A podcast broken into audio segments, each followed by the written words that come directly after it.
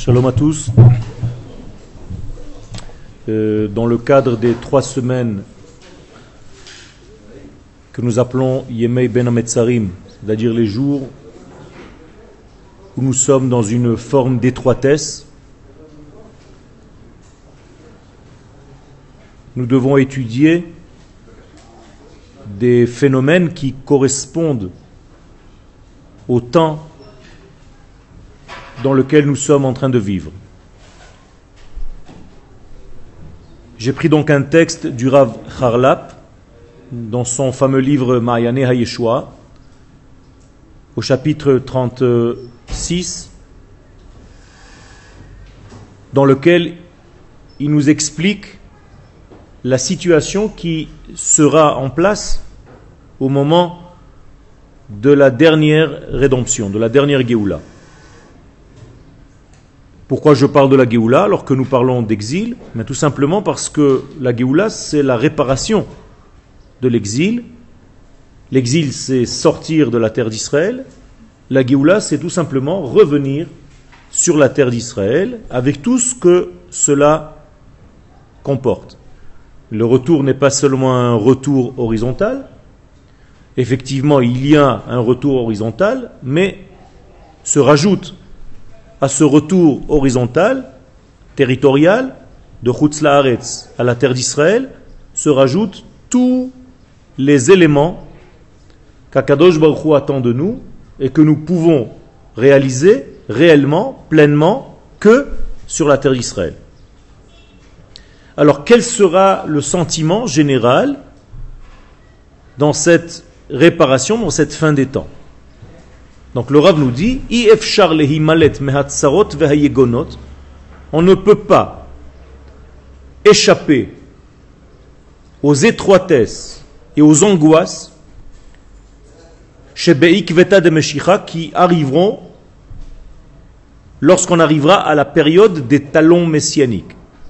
C'est-à-dire qu'au moment de la rédemption finale, apparaît quelque chose qui apparemment est contradictoire au processus, au lieu d'être heureux, eh bien, nous ressentons un sentiment d'angoisse, justement parce que nous sommes dans le processus. Et donc, c'est incompréhensible. Et malgré tout, le Rav dit que ce sentiment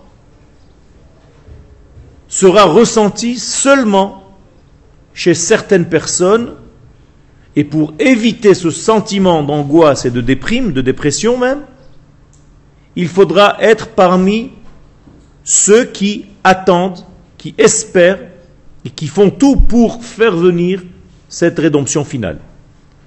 Dans les paroles du Rav, Zulat al tzipiat yeshua. C'est-à-dire que nous serons angoissés, déprimés, en dépression que ceux qui ne sont pas dans l'attente messianique. Ceux qui sont dans l'attente messianique, et ici il faut ouvrir une parenthèse, il ne s'agit pas d'une attente passive, puisque le terme ce n'est pas hamtana ou lechakot, ce n'est pas une attente, mais tzipia. Tzipia qui se traduit de l'hébreu en français comme une vision, Litspot, mitzpe, un endroit très haut duquel je peux voir loin.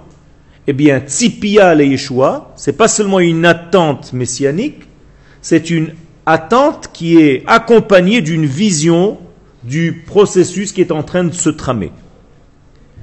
Avec des mots simples, ne seront pas angoissés dans cette période ceux qui étudient cette période, ceux qui comprennent les secrets de ce processus dans son intériorité.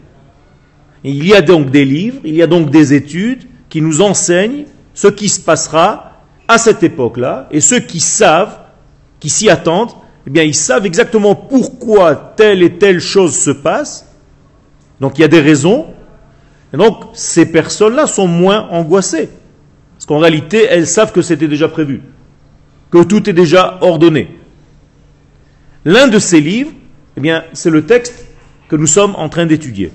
Le Rav donc nous avertit qu'il y aura un sentiment normal, dans la normalité, pour ceux qui ne font pas le travail de chercher, d'approfondir ce sujet de la fin des temps.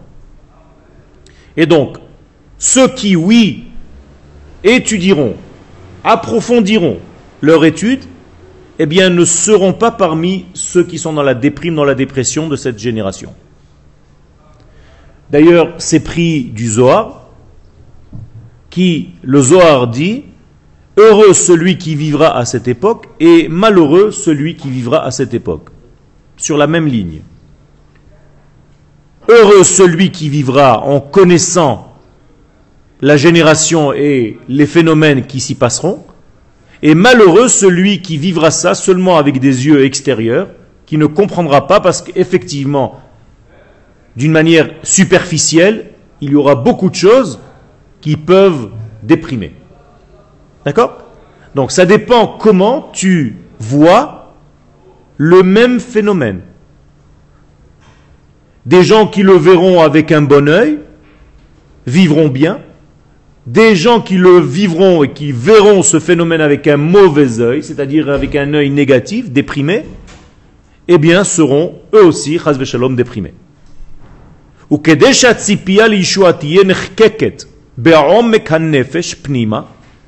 pour que cette attente, que je viens de traduire, non pas comme une attente passive, mais comme une attente active d'une vision même de la situation, visionnaire, eh bien, il faut que cette vision et que cette attente soient gravées à l'intérieur de notre nefesh.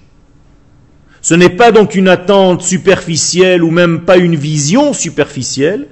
On rajoute ici une couche. On dit non seulement tu dois être parmi ceux qui voient, mais il faut que ta vision soit profonde pour qu'elle se grave dans ton être. C'est pas de temps en temps tu te dis oui, j'ai étudié que ça va être comme ça, donc je me calme. Ça ne va pas suffire à te calmer. Pour que tu sois rassuré dans cette génération-là, il faut que ton étude, que ta vision des choses soit tellement profonde qu'elle devienne gravée dans ton être, que ça fasse partie de toi. D'accord? Ce n'est plus une, étude superficielle, c'est gravé en moi. C'est comme si j'avais intégré, mangé l'étude de cette génération, tellement profond en moi que ça fait partie de mon être. Atkedeikar. Quel degré nous devons intégrer cette Torah qui nous parle de cette génération et de cette vision des choses, à quel point cela doit être intégré en nous,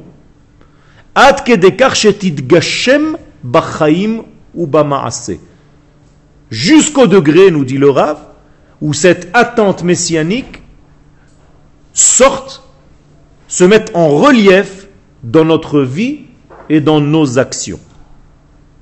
Tant que l'étude messianique n'est qu'une étude sur texte, ça ne suffira pas à être gravé dans ton être, donc tu ne pourras pas vivre cette période dans l'optimisme.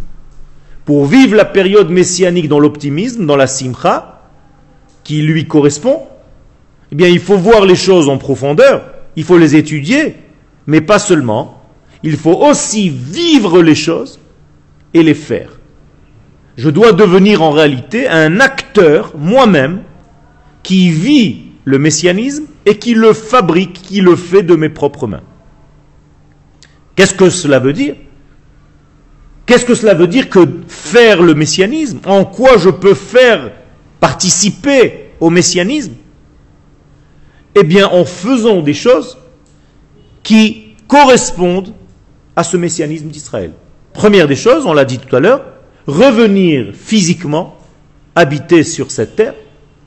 Et deuxièmement, faire partie de la structure de cette nation lorsqu'elle revient sur sa terre, pour faire tout ce qu'il faut pour faire avancer en réalité les intérêts d'Akadosh Baruch à dire que je dois servir ma nation, je dois construire mon pays, je dois construire mon État, je dois arriver à un degré de construction tel que je deviens un acteur de la Géoula.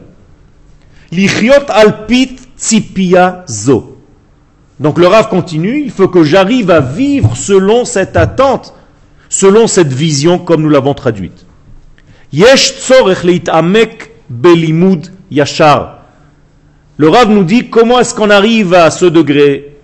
Eh bien, il faut tout simplement approfondir les amek, étudier en profondeur belimud yashar d'une étude qui soit une étude droite.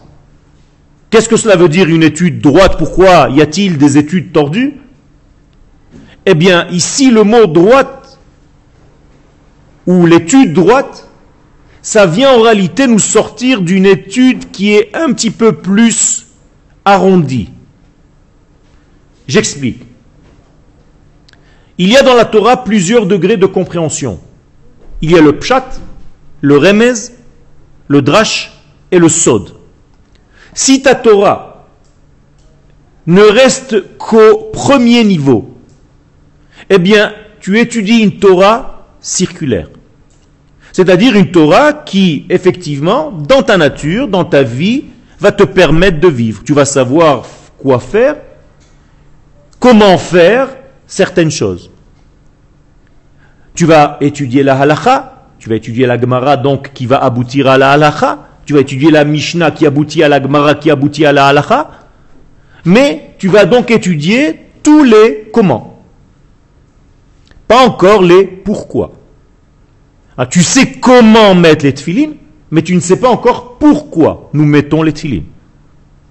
Alors ça, la première étude, le premier niveau de l'étude, c'est une étude circulaire, c'est-à-dire qui correspond à notre vie dans ce monde. Or, ce monde est un monde circulaire.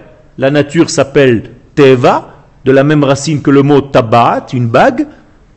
Et donc tout ce qui est dans ce monde est circulaire. Si vous me trouvez une ligne droite dans l'univers, je change tout ce que je viens de dire. La ligne droite n'existe pas dans l'univers. Vous savez que si vous tirez une ligne, eh bien, elle devient une courbe. Elle ne reste pas ligne. Toi, tu as l'impression que c'est une ligne parce que tu as vu 20 cm dans une règle.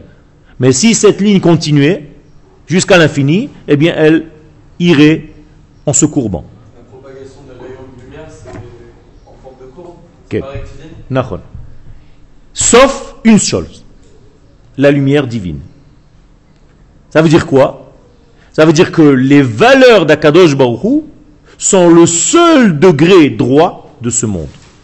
Je veux dire par là la profondeur de la Torah, la lumière de la Torah, ce qui se cache à l'intérieur du texte, entre les lettres, entre les lignes, c'est-à-dire la Torah des secrets, elle, en réalité, c'est cette droiture, c'est cette fameuse droiture. Donc le Rav nous dit ici d'une manière allusive, si tu veux faire partie de ceux qui verront la fin des temps avec un, une approche optimiste, soit parmi ceux qui commencent tout doucement, mais sûrement, à toucher un petit peu de cette Torah des profondeurs, de cette Torah du sens profond du texte, c'est-à-dire la Torah de la droiture, la Torah de la droite et non pas seulement la Torah du cercle. Ça ne veut pas dire qu'il faut éliminer la Torah du cercle. Je veux dire qu'il faut associer la Torah de la droite à la Torah du cercle. Le cercle et la droite doivent vivre ensemble comme la Torah du secret, la Neshama, avec la Torah du premier sens, le corps. De la même manière que nous vivons le yosher, la droiture, et le igoul dans notre propre vie, puisque notre Neshama c'est le yosher, c'est la droiture, c'est la lumière divine en nous, et notre corps c'est le côté circulaire. Donc la ligne et la droite existent en nous.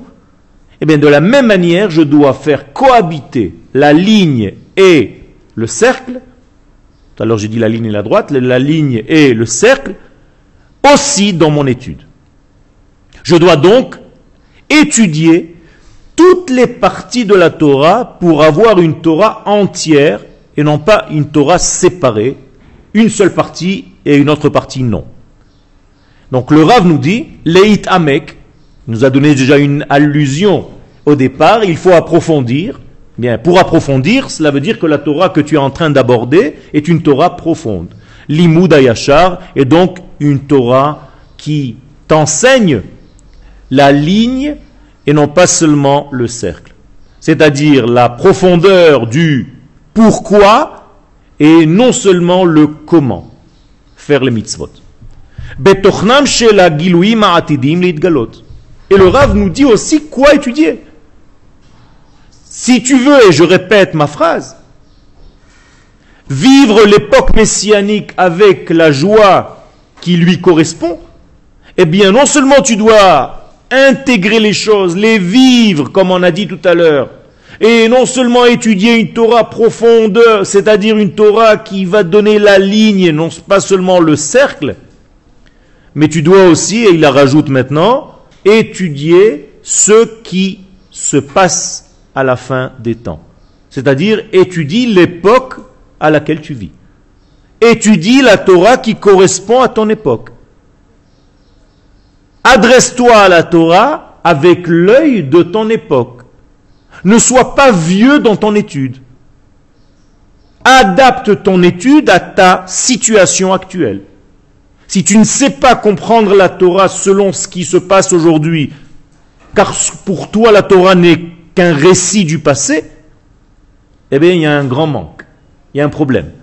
tu es en train d'étudier du passé et tu ne comprends pas que la Torah gère en réalité tous les temps et tu dois l'adapter, la comprendre, la lire avec les yeux actuels, de l'actualité.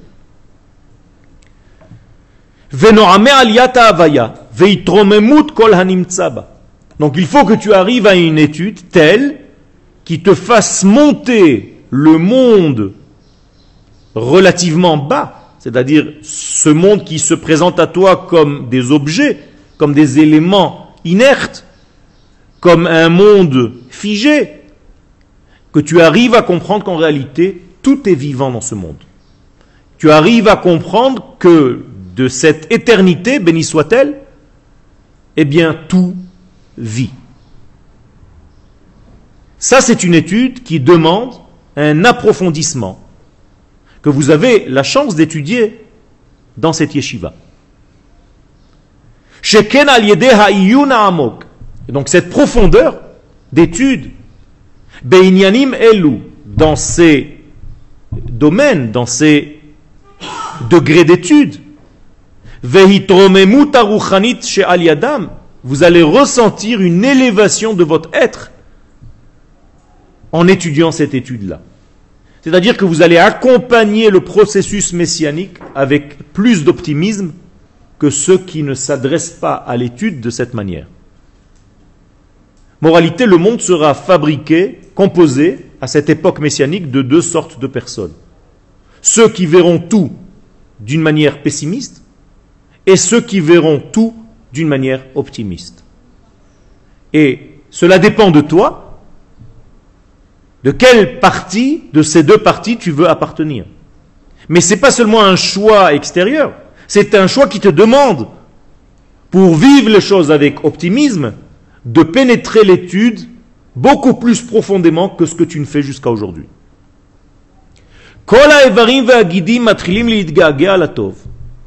Et maintenant le Rav va passer sur une plateforme physique et il va dire que cela ressemble à un corps où tous les membres du corps, tous les tendons du corps,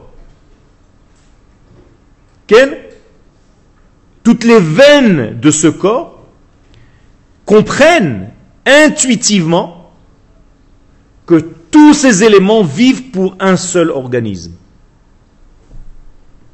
Qu'est-ce que le Rav veut nous faire comprendre? Eh Tout simplement, nous sommes ces éléments, nous sommes ces veines, nous sommes ces tendons, et il faut que chacun de nous, avec cette étude-là, approfondie, comprenne que nous travaillons tous pour cette unité divine qui se dévoile dans le monde.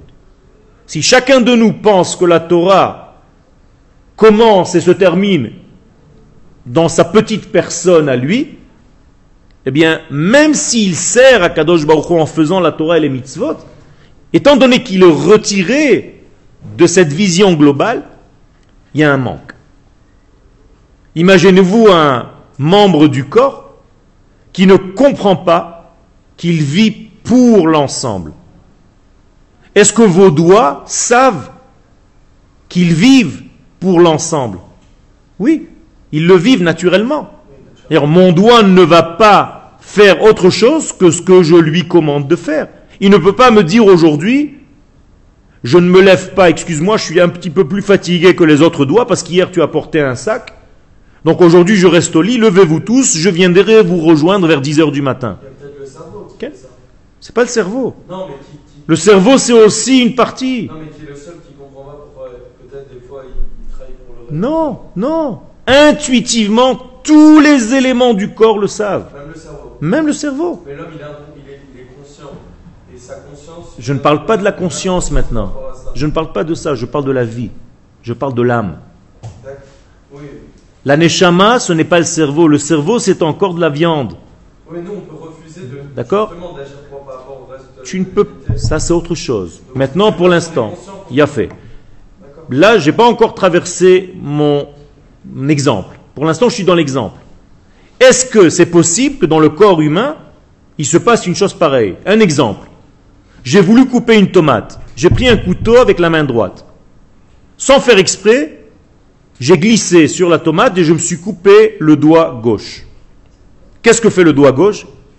Eh bien, il prend le couteau, il dit Ah, comme ça tu m'as fait, et il coupe la main droite. Ça vous fait rire. Pourquoi? Parce que vous comprenez que tout ce corps vit dans une seule harmonie, dans un seul sens. Maintenant, à quoi je voulais faire référence? Dans le peuple d'Israël et dans le monde d'une manière entière, tous les éléments de ce monde, et nous sommes les éléments de ce monde, nous devons arriver à la même conscience, que nous vivons pour cette unité. Si on n'arrive pas à comprendre cela, eh bien, ça nous fait rire, ça ressemble à ce doigt qui veut se venger de l'autre. Parce qu'on n'a pas compris en réalité cette unité. Et donc, quelqu'un qui, qui fait partie du peuple d'Israël, mais qui ne vit pas au rythme de la nation tout entière, comme s'il était un élément séparé, en faisant sa propre vie avec sa Torah et ses mitzvot pour lui, sans référence à cette nation, eh bien ça ressemble à ce membre de la main ou du doigt qui pense qu'il peut vivre en déconnexion totale avec le reste du corps. C'est une maladie. Il y a un problème moteur là-dedans. C'est clair. Et donc, le Rav va nous donner cet exemple. Regardez l'image que le Rav donne. Tous nos tendons, toutes nos veines languissent le bien. Quel bien? Hatsafoun. C'est un bien qui est caché. Safoun veut dire caché. Pourquoi? Eh bien, tout simplement, quel est le bien qui est caché? Comment il s'appelle le bien qui est caché que les éléments de mon corps languissent tout le temps? Maneshama. Autrement dit, tous mes membres ne vivent que parce que Maneshama les fait vivre. Et donc ils sont tout le temps dans un désir intrinsèque, intérieur de lien. Un lien de quoi De vie. Sans même comprendre. Il n'y a pas besoin de rentrer une intelligence là-dedans. C'est tout simplement je languis parce que je vis de cette vie, donc j'ai envie de vivre. Si quelqu'un vient m'attaquer, je me défends naturellement. Pourquoi? Parce que j'ai peur de perdre le lien de vie. Et ça, c'est donné à n'importe quel animal. Si tu veux attaquer un chat, eh bien, il va se sauver, il va se protéger, il va se défendre. Pourquoi? Parce qu'il a une conscience de sa vie, sans même savoir que c'est un chat sans comprendre qu'il fait partie de la famille des félins, sans intelligence, sans avoir été à l'école, sans rien du tout. Intuitivement.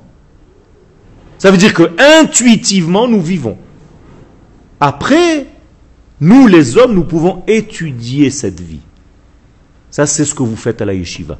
Vous êtes en train d'étudier ce que vous avez reçu intuitivement. Vous êtes en train d'étudier la vie. Et donc la Torah s'appelle la vie. Etzraïm la machazikimba. Donc, que faisons-nous à la yeshiva en réalité? Qu'étudions-nous à la yeshiva? La vie. Alors, tu ouvres plusieurs livres d'études, mais tu as l'impression que tu étudies la Torah. Mais en réalité, qu'est-ce que c'est que la Torah? Eh Bien, c'est la vie. Tu étudies les formes de la vie qui vivent toutes ces formes-là par le Dieu vivant. C'est tout. Et le texte va t'aider à comprendre ces choses-là un peu plus à l'intérieur de toi-même. Qui est l'avenir de tous ces membres? La Neshama. On est d'accord ou pas? La Neshama, c'est notre avenir. Elle est aussi la source. Et donc elle est aussi notre avenir parce qu'elle est en dehors du système temporel. Donc elle est et le passé, et le présent, et le futur. Elle appartient à tous les temps. Donc si je veux me référer à quelque chose, il faut que je me réfère à cette Neshama qui est en réalité le seul témoin, qui a une mémoire tellement forte de savoir ce qu'il y avait au départ, ce qu'il y aura à la fin, et ce qui se trouve réellement dans le présent. Or, quelqu'un qui ne fait pas référence à sa Neshama, j'utilise les termes du Rav, quelqu'un qui ne languit pas sa Neshama, il languit son corps. Le corps, lui, il est figé. Il est bloqué dans un système. Il ne comprend pas. Même s'il a des mémoires du passé, il est difficile de décoder ses mémoires. Il faut faire un travail pour décoder ses mémoires. N'en parlons pas de l'avenir. Donc l'homme reste petit lorsqu'il est seulement au niveau de son corps, lorsqu'il est seulement au niveau du cercle. Alors que lorsqu'il est au niveau du cercle associé à la droite, c'est-à-dire qu'il fait introduire dans sa vie la neshama, et qu'il fait référence à sa neshama, eh bien il peut savoir aussi tout ce qui est en train de naître. Ezeu chacham haroe et hanolad. Qui est l'homme sage, dit Pirkei Avot, l'homme qui est capable de voir l'engendrement, ce qui est en train de sortir, la conséquence, la naissance de ce que je suis en train de faire.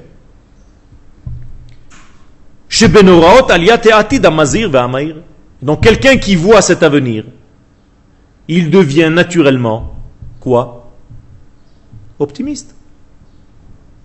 Ceux qui ne voient pas d'avenir, eh bien, ce sont les pessimistes. Mais ceux qui voient l'avenir, qui entrevoient l'avenir, il y a un lendemain, eh ce sont les optimistes. Comment tu peux voir le lendemain si tu n'es pas lié à l'élément du demain c'est-à-dire la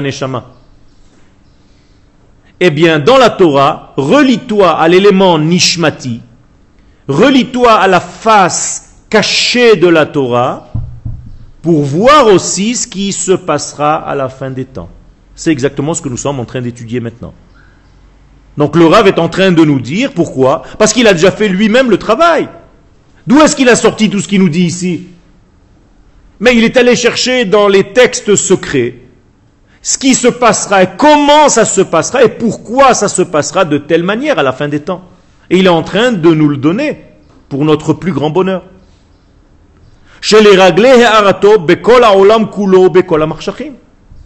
Et le Rav nous dit pourquoi tu deviens naturellement optimiste lorsque tu étudies ce genre d'études? Mais tout simplement parce que tu es en train d'éclairer tous les recoins cachés de ta vie et de la vie d'une manière générale. Et qu'est-ce que cela veut dire étudier quelque chose? Quand j'étudie un texte, qu'est-ce que je fais en réalité? Je monte mon être tout entier au niveau du texte, c'est-à-dire au niveau du message que le texte est en train de me dire. Oui ou non? Quand vous étudiez un texte, si c'est seulement une information que vous étudiez et que vous ne vibrez pas de cette étude, ça veut dire que cette étude, vous ne l'avez pas avalée. Donc ce n'est pas une véritable étude, c'est juste une information qui passera demain, tu l'oublieras. Mais si tu étudies profondément quelque chose, au point de l'intégrer tellement en toi, cette chose ne peut plus disparaître, elle fait partie de toi. Comme tu n'oublies pas de respirer. Eh bien, si ta Torah était comme ta respiration, eh bien, tu respirerais de la Torah à chaque instant. Et l'étude profonde, quand tu l'étudies, tu deviens comme elle où elle te pénètre. Tu élèves ton être jusqu'à sa lumière profonde, puisqu'elle est lumière, puisqu'elle est claire. C'est pour ça qu'on appelle le Zohar, Zohar, qui veut dire éclairage. Et donc, Mazhir, tu deviendras toi-même un Zohar, un éclaireur. Quelqu'un qui va éclairer. Pourquoi? Parce que tu vois et tu lis. Tu as appris à étudier d'une autre manière. Chaque texte que tu ouvres, tu le vois avec un autre œil. Et ton copain à côté, il se demande, mais où tu vas chercher tout ça? Mais c'est tout simplement parce que tu as habitué ton être à étudier de telle manière, à éclairer, à devenir ce que tu étudies. Ou mitorze, si on arrive à ce travail-là, et notre époque encore plus, mitromemim la madrigate atid, eh bien on arrive à un degré du futur. C'est-à-dire que pour nous, le futur, c'est comme le présent. Il n'y a plus de différence. Pourquoi j'arrive à voir les choses du demain? Qu'est-ce que ça veut dire j'arrive à voir les choses du demain? Je prophétise. Le prophète, c'est celui qui reçoit des messages d'un degré qui est au-delà du temps. Donc c'est forcé qu'il sache ce qui se passe demain. Parce que ce n'est pas un message qu'il reçoit pour maintenant. Il le reçoit pour tout le temps. Tout le temps veut dire avant, maintenant et demain. Et c'est ça la prophétie. Et il commence à comprendre l'ensemble de la vie et non pas seulement les détails. Je reviens à l'exemple de tout à l'heure, l'exemple du corps humain. Il ne voit plus le corps humain comme des éléments disparates, associés, collés, cousus, mais il voit la lumière qui passe entre tous ces éléments et qui éclaire tous ces éléments. C'est-à-dire, il voit la neshama. Il ne voit plus un ensemble de membres, il voit une neshama, il voit l'être dans son entité entière. Est-ce que vous comprenez ce que je suis en train de dire? Ça veut dire qu'un homme profond commence à voir les choses dans l'ensemble et pas seulement dans les détails sans quitter les détails. Attention. Il sait comment l'ensemble s'habille dans tous les détails. Ça, c'est extraordinaire. Alors que quelqu'un qui n'étudie pas en profondeur, eh bien, il ne voit que des détails. Encore une fois, il peut étudier tous les détails sans étudier l'ensemble. C'est-à-dire, je peux étudier ce stylo, je peux étudier ce livre, et je peux étudier cette feuille mais je n'étudie pas le point commun entre tous ces degrés-là. Ça, c'est le secret que je suis en train de vous dire. C'est pas seulement étudier ça, plus ça, plus ça. C'est étudier le lien qui se trouve entre ces degrés-là. Vous comprenez ce que je suis en train de dire?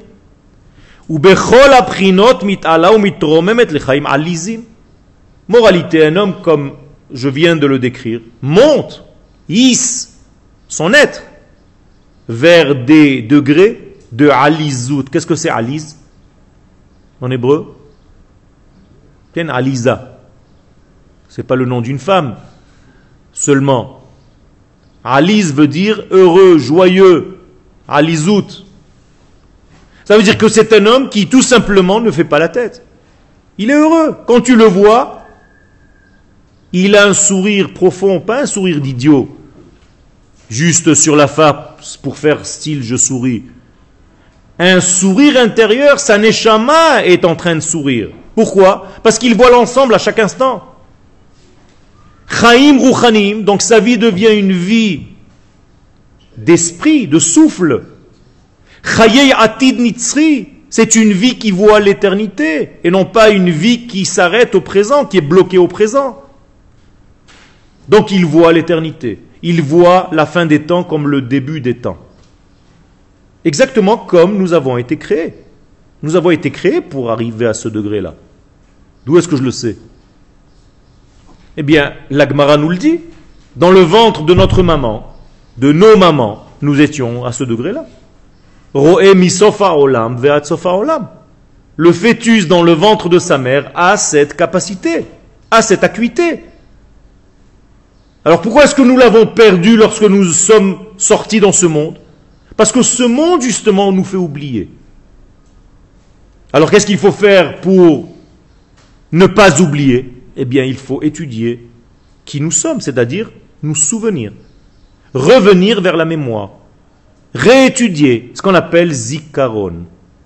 Et c'est pour ça que notre année commence par le premier jour de l'année Yom HaZikaron. Rosh Hashanah s'appelle le jour de la mémoire, le jour du souvenir. Parce que je dois me souvenir ce pourquoi je suis là. Je peux oublier pourquoi je suis venu dans ce monde. Je peux avoir l'impression que je me lève le matin, que je dors le soir et en milieu je mange un petit peu Mais voilà, je vis comme ça pendant 90 ans, à m'ennuyer, à mourir, et je n'ai pas compris le sens de ma vie. Et les gens arrivent à la fin de l'examen, et on leur dit, mais tu étais hors sujet. C'est magnifique ce que tu nous as raconté là. Extraordinaire. Mais moi, je t'ai pas demandé de me raconter comment les canards se baladent. Je t'ai demandé de me faire une dissertation sur la lumière du soleil. Tu m'as parlé des canards, c'est magnifique, mais tu es hors sujet. Alors tu as 20 pour les canards, mais zéro pour l'examen. Est-ce que nous sommes dans ce cas, Shalom? Est-ce que nous sommes en train de vivre la véritable vie que nous sommes censés vivre? Ou bien est-ce que nous passons juste à côté, Shalom Shalom, il ne faut pas dire ça. Il faut faire un travail. Et c'est ça le travail. C'est une étude approfondie de ce qui se passe d'une manière globale. C'est-à-dire que je dois voir ma vie comme un ensemble et pas comme des jours séparés.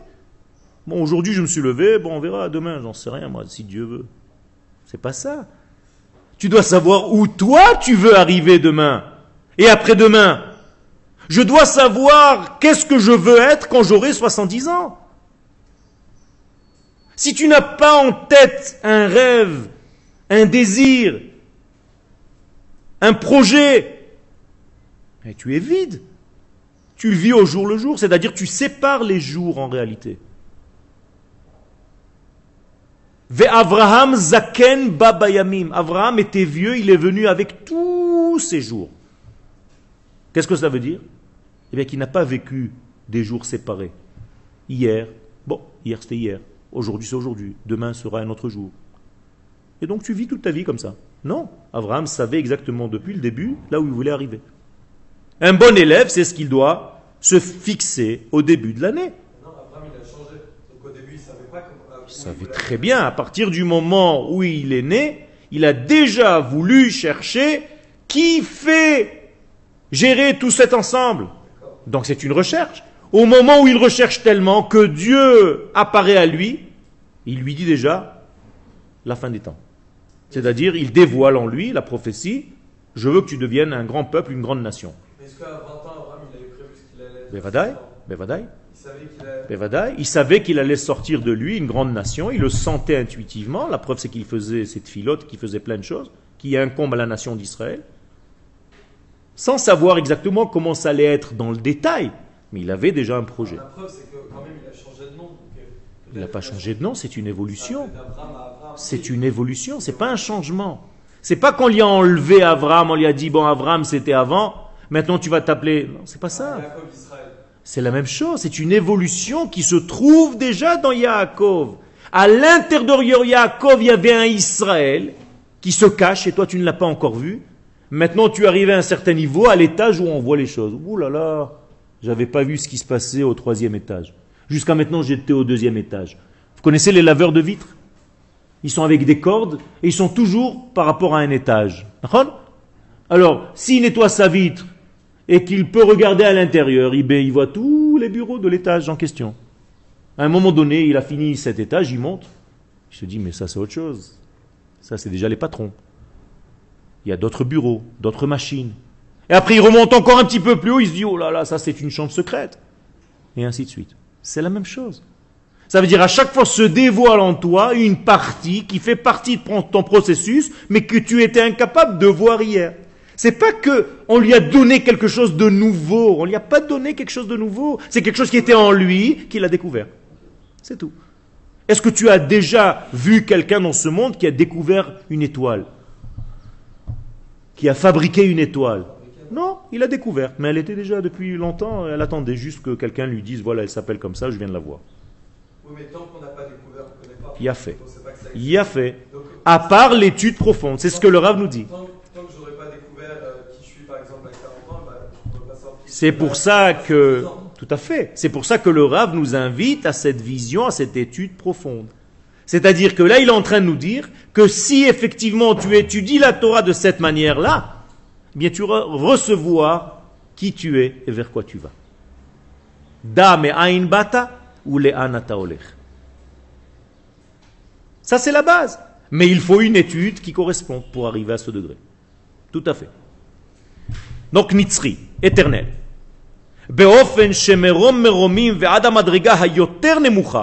Ça veut dire que quelqu'un qui vit dans cet ensemble-là, il voit la tête ou il voit les pieds? Il voit les deux. Il voit l'ensemble, puisqu'il est dans l'ensemble. Donc pour lui, la tête et les jambes, c'est au même niveau?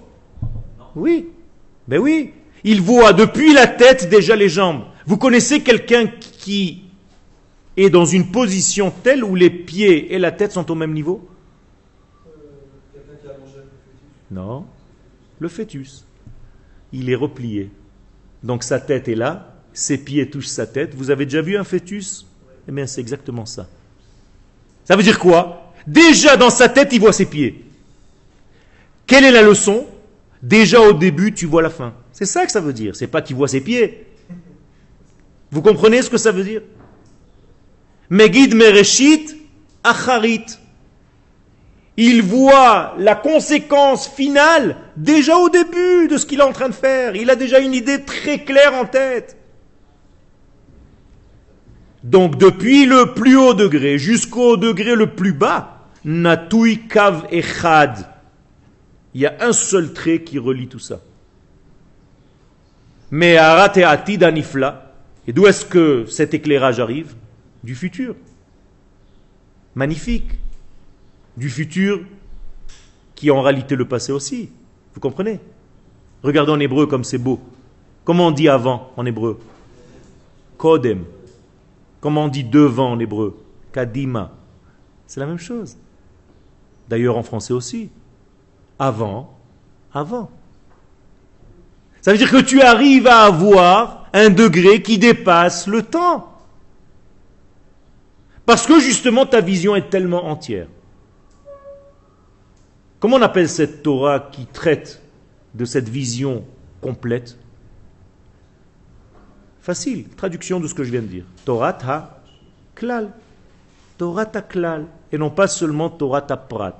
C'est-à-dire étudier l'ensemble de l'histoire du peuple d'Israël et pas seulement ta petite vie à toi avec tes petites mitzvot et ta petite Torah. C'est sûr que c'est important, mais ça ne suffit pas. Donc la prophétie est donnée à qui? À ceux qui étudient ce genre d'études, c'est-à-dire une étude qui est tellement large qu'elle embrasse et son degré à lui, mais à l'intérieur de toute la nation d'Israël et à l'intérieur du cosmos tout entier.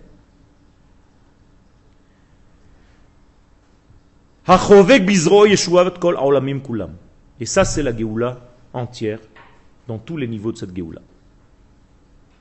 On va arrêter le cours aujourd'hui. Toda Rabba.